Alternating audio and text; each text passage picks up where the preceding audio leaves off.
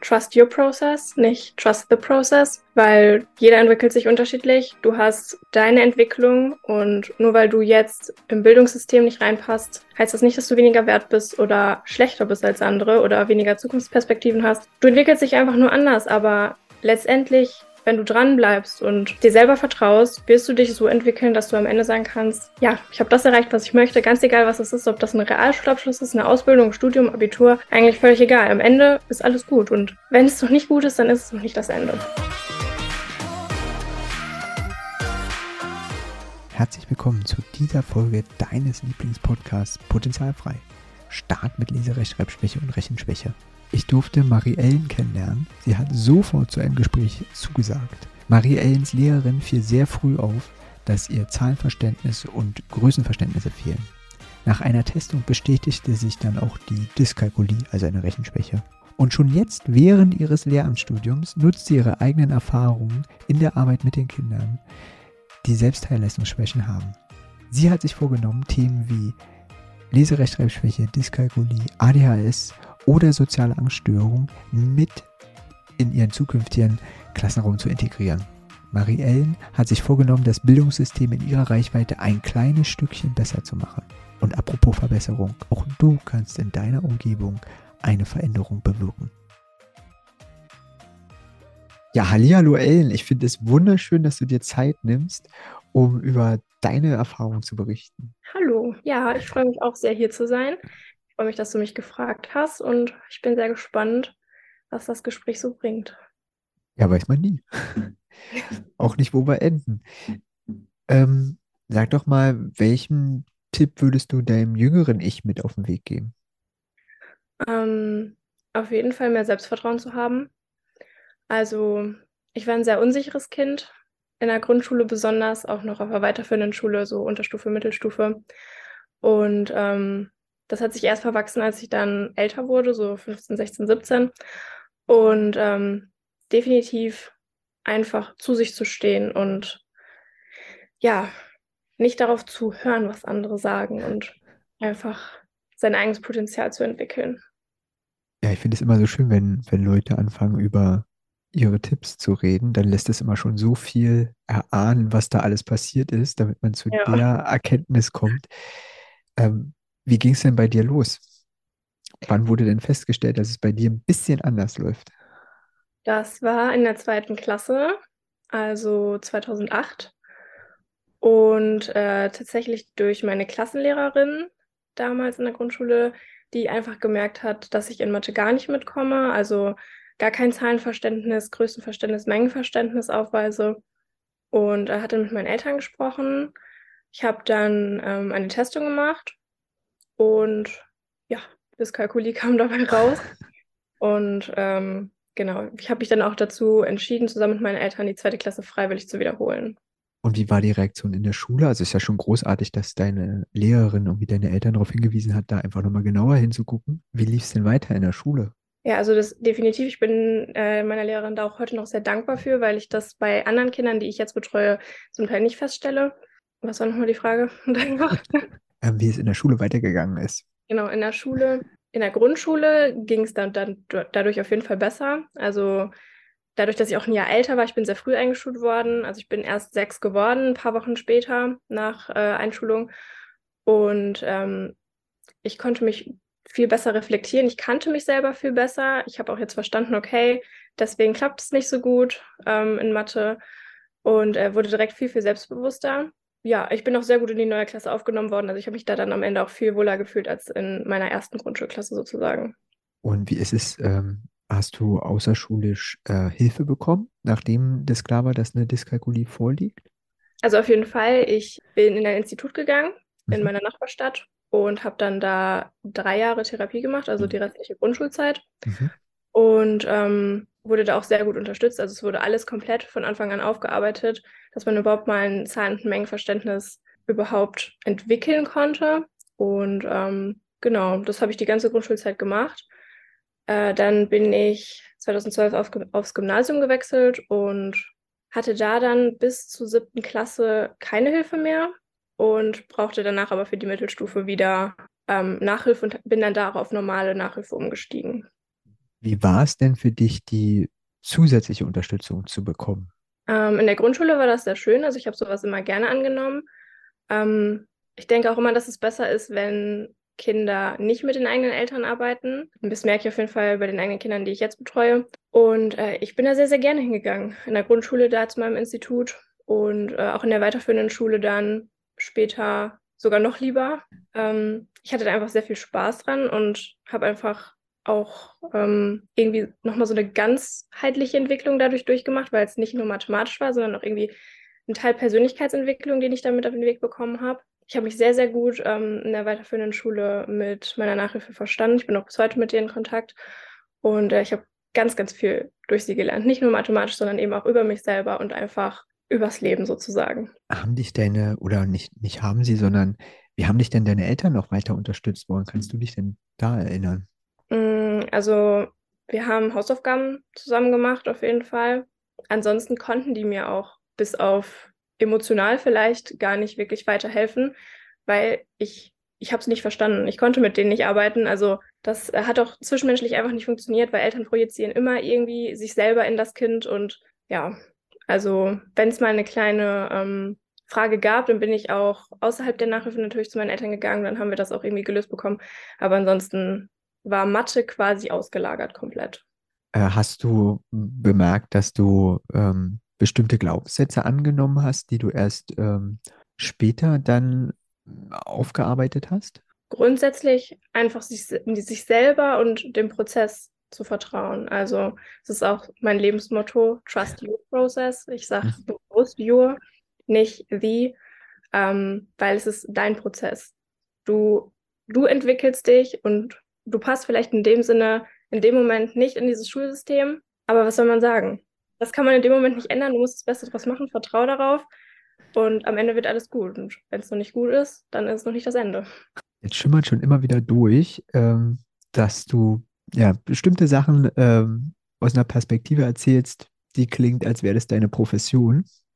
Wie ist es denn ähm, mit, dem, mit dem Besuch im Gymnasium ähm, weitergegangen?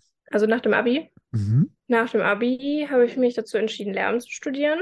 Äh, Englisch und Pädagogik auf Lehramt eben. Und ich bin mittlerweile im vierten Semester.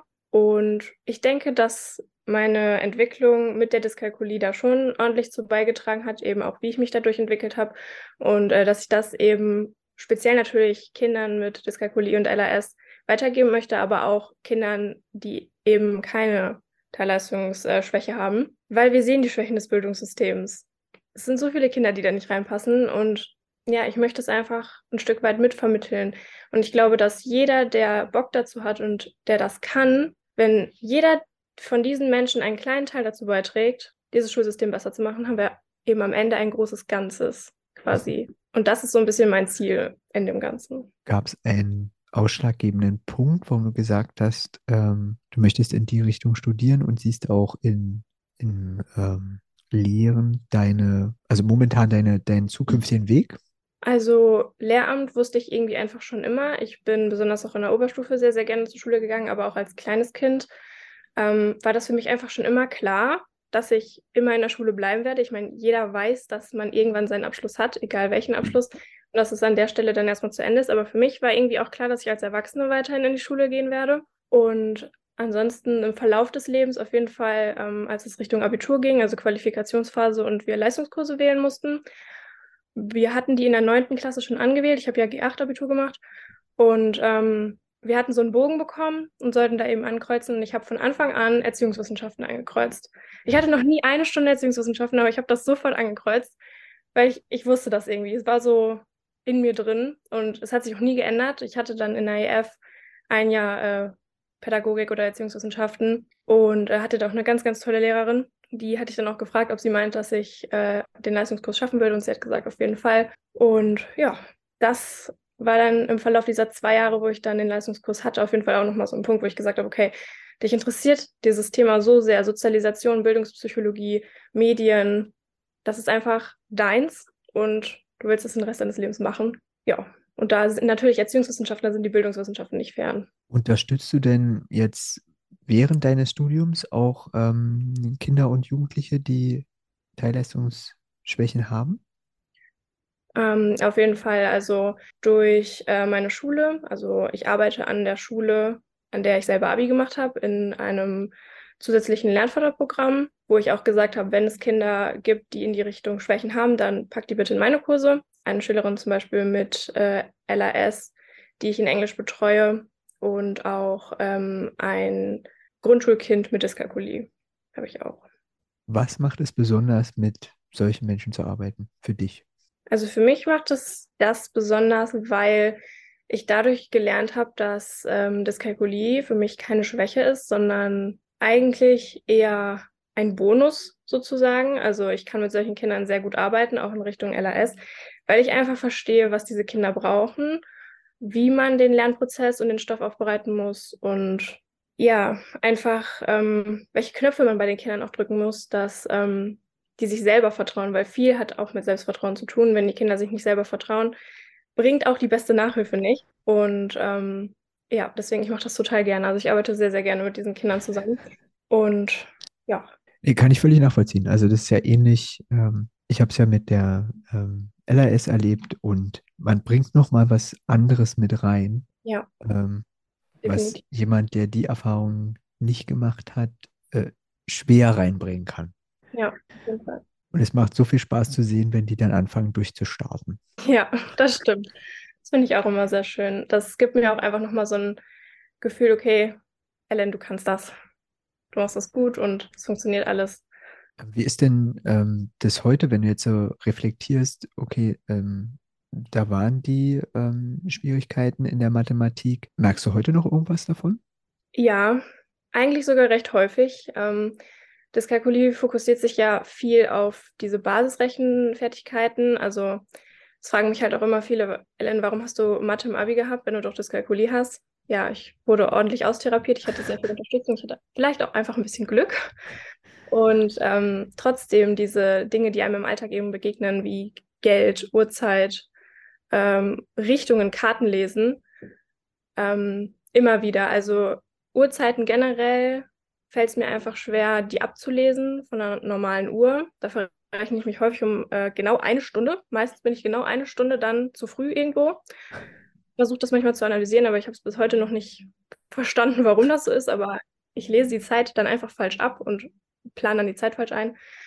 Ähm, ja, und was Geld angeht, einfach, dass ich nicht so gerne mit äh, Bargeld zahle oder halt mit Münzen, weil ich es halt zusammenrechnen muss und mich das dann stresst, wenn ich da vorne an der Kasse stehe und das dann erst raussuchen muss. Ja, und ähm, was ich auch wirklich nicht gut kann, sind Richtungen. Also zum Beispiel diese Navigation auf dem Handy. Dass ich, ich kann das einfach nicht gut ablesen. Also wenn ich da eine Adresse eingebe, dann zeigt mir das Handy ja eigentlich, wo lang ich gehen muss. Aber wenn es dann nicht diese, diesen farbigen Pegel gibt, der mir zeigt, wenn ich das Handy ausrichte, wohin ich gehen muss, ich verstehe das nicht. Mhm. Also wirklich. Ja, und dann kommt es häufig mal zu Problemen, aber und ähm, wenn dir jetzt auffällt, dass wieder da irgendwie was schwieriger ist oder nicht so funktioniert hat, wie gehst du denn heute damit um? Wenn andere Leute das mitbekommen und vielleicht sogar fragen, dann erkläre ich denen das auch. Meistens haben die noch nie was davon gehört, wenn das nicht äh, Menschen sind, die aus dem ähm, Bildungssektor kommen.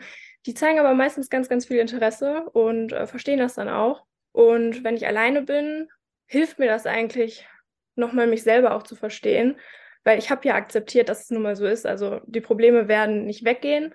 Die sind besser geworden, aber die werden nicht weggehen. Und ähm, ich erkläre mir das dann jedes Mal wieder selber, Ellen, du hast das Problem. Irgendwie macht es dich auch aus. Akzeptiere es einfach. Ja. ja. Klingt doch so, als würdest du es tun. Ja, eigentlich schon, auf jeden Fall. Ähm, wo siehst du dich denn in der Zukunft? In der Zukunft sehe ich mich ähm, als fertige Lehrerin natürlich. Also zweites Staatsexamen fertig, Vollverbeamtung wäre schön. Und gerne auch mit eigener Klasse. Und was ich mir halt immer vorgenommen habe, ist, ähm, diese Themen wie LAS und Dyskalkulie oder aber auch anderes wie ADHS oder soziale Angststörungen mit in den Klassenraum zu integrieren, weil die sind da, die kann man nicht ähm, wegignorieren. Und das Bildungssystem gibt uns leider nicht genug Unterstützung, aber die Unterstützung, die ich geben kann, möchte ich auch geben. Und ähm, dementsprechend möchte ich da diesen Kindern, die sehr wahrscheinlich in meiner Klasse sein werden, ähm, die Rate ist ja nicht so niedrig, man weiß es einfach nur meistens nicht, möchte ich auf jeden Fall zur Seite stehen und die auch unterstützen. Und ich möchte ihnen noch das Gefühl geben, dass die gesehen werden und dass sie so akzeptiert werden und dass sie die Unterstützung auch bekommen. Weil als ich klein war, hat man mir dieses Gefühl in der Klasse noch nicht gegeben. Total schöne Zukunftsaussicht. Ja, danke. Jetzt hast du dein Lebensmotto ja zwischendurch schon mal kurz gesagt. Kannst du es nochmal sagen, bitte? Ja, also mein Lebensmotto ist ähm, Trust your process, nicht Trust the process, weil jeder entwickelt sich unterschiedlich. Du hast deine Entwicklung und nur weil du jetzt im Bildungssystem nicht reinpasst, heißt das nicht, dass du weniger wert bist oder schlechter bist als andere oder weniger Zukunftsperspektiven hast. Du entwickelst dich einfach nur anders, aber letztendlich, wenn du dran bleibst und dir selber vertraust, wirst du dich so entwickeln, dass du am Ende sagen kannst, ja, ich habe das erreicht, was ich möchte, ganz egal, was es ist, ob das ein Realschulabschluss ist, eine Ausbildung, Studium, Abitur, eigentlich völlig egal. Am Ende ist alles gut und wenn es noch nicht gut ist, dann ist es noch nicht das Ende. Vielen, vielen Dank. Gerne.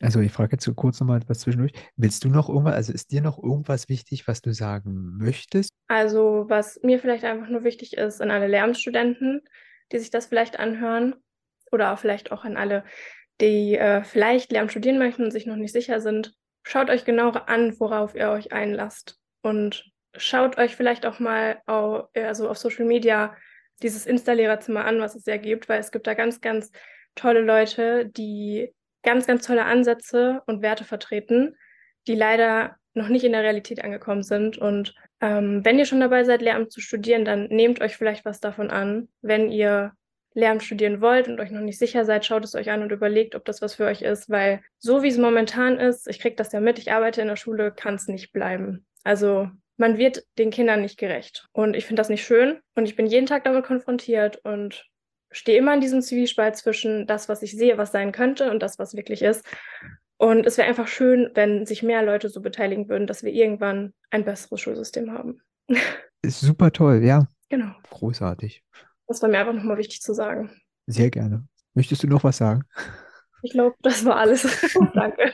Dann möchte ich dir danken für unser ganz tolles Gespräch. Sehr gerne. Danke, dass du angefragt hast. Ähm, wie gesagt, ich habe das noch nie gemacht, aber es hat total Spaß gemacht. Ja. Danke. Danke, dass du dieser Folge deine Zeit geschenkt hast. Ich bin dankbar für jeden Menschen, der zuhört. Sind bei dir Fragen entstanden? Hast du Anregungen und Kritik? Hast du selber was zu erzählen? Melde dich jederzeit unter podcast.mio-lindner.com bei mir. Ich freue mich darauf, von dir zu hören. Gern kannst du mir auch direkt einen Kommentar unter der Folge hinterlassen. Schön, dass sich unsere Wege kreuzen. Ich freue mich auf das nächste Mal. Alles Liebe, es ist fantastisch, dass es dich gibt.